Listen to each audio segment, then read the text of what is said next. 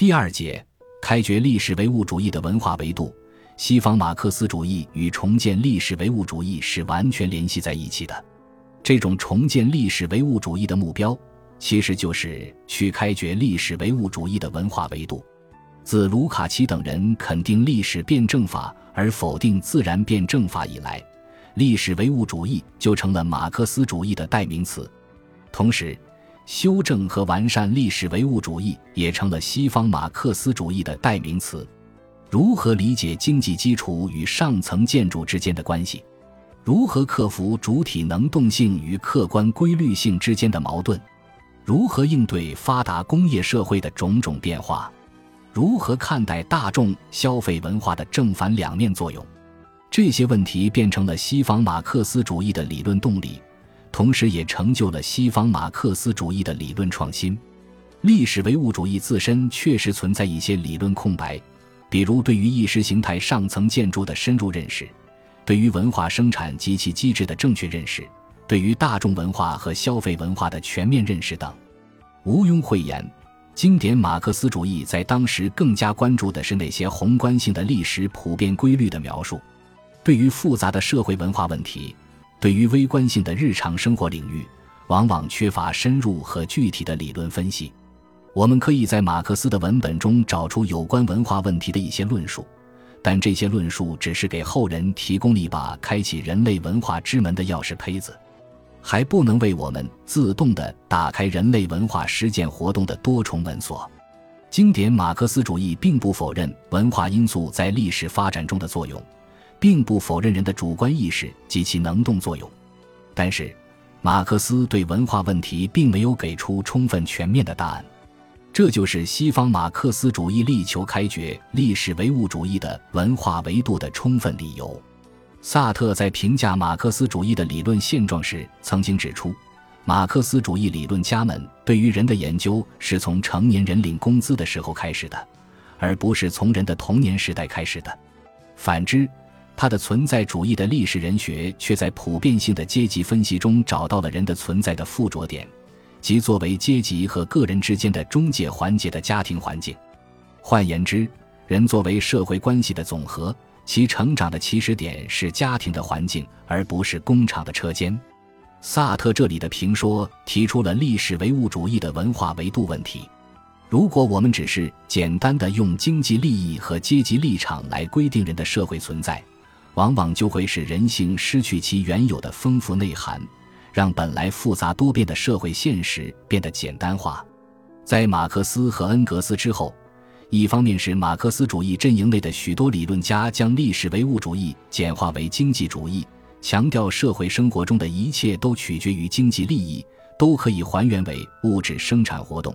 另一方面是一些试图重建马克思主义的左翼知识分子极力反对经济决定论。反对将人类的全部历史过程归结为一门商业算术。意大利的马克思主义哲学家安·拉布里奥拉曾经这样反问道：“伦理、艺术、宗教、科学，他们只不过是经济条件的产物吗？都不过只是对这些条件的范畴的阐释吗？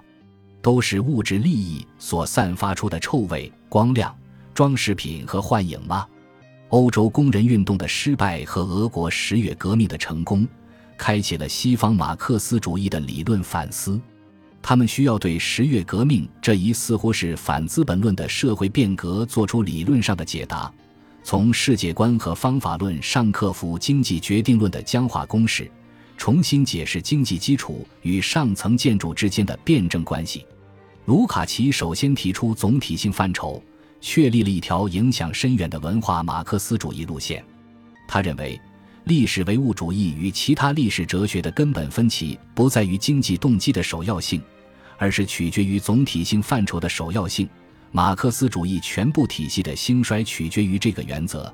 革命是占统治地位的总体性范畴的观点的产物。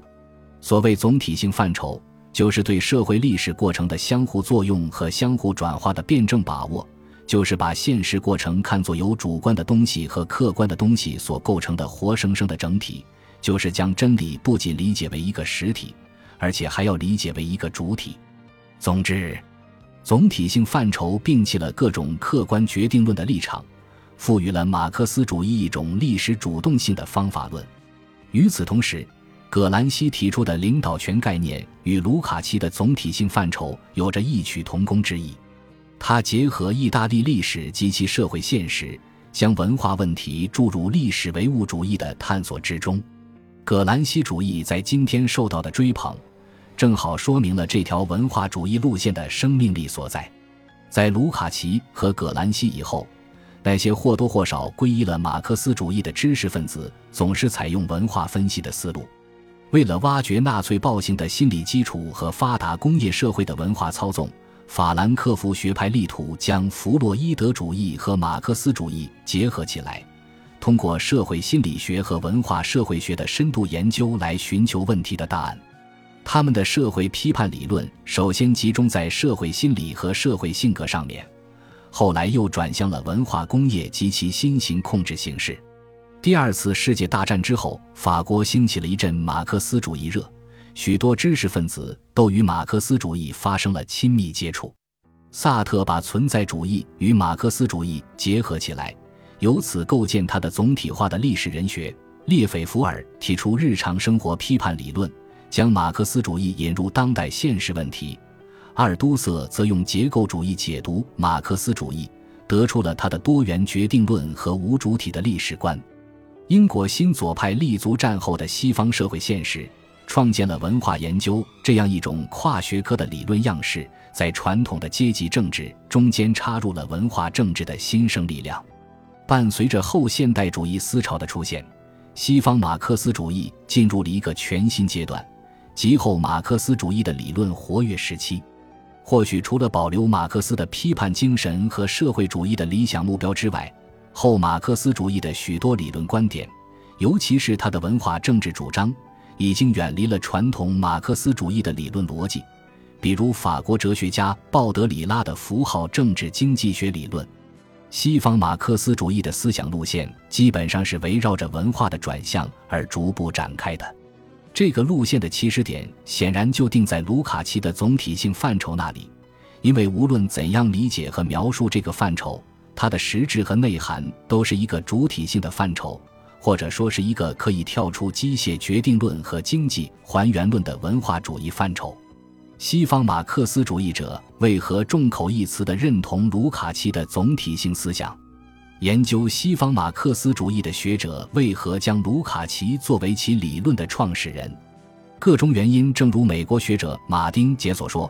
如果没有卢卡奇的著作，西方变异的马克思主义所写的许多著作就不会统一起来。”无论作者本人后来对历史与阶级意识如何，但对他们而言，这是一本开山著作。如本雅明所承认的，阿多尔诺在后来许多关于卢卡奇的文章中，也认为他的批评基调具有普遍意义，即第一个认真研究异化这一重要问题，这是马克思主义或新马克思主义文化分析的关键。总体性范畴确实是一个贯穿西方马克思主义理论的思想线索。它能够将许许多多的西方马克思主义理论流派串联在一起。西方马克思主义主要想解决的问题就是如何摆脱经济决定论的影响，重新解释和完善经典作家关于经济基础与上层建筑的已有论述，突出历史辩证法中的主观性因素，扩展和强化马克思主义的哲学批判维度。总体性范畴就是解决这些理论问题的关键所在。马克思和恩格斯关于经济基础与上层建筑的有关论述，一直被看作是历史唯物主义的基本原理，看作是构建马克思主义文化理论的方法论原则。事实上，这些论述还不足以构成一个理论分析的基本体系。如果我们只是简单的去理解这些论述，就很容易走向经济还原论的思维逻辑。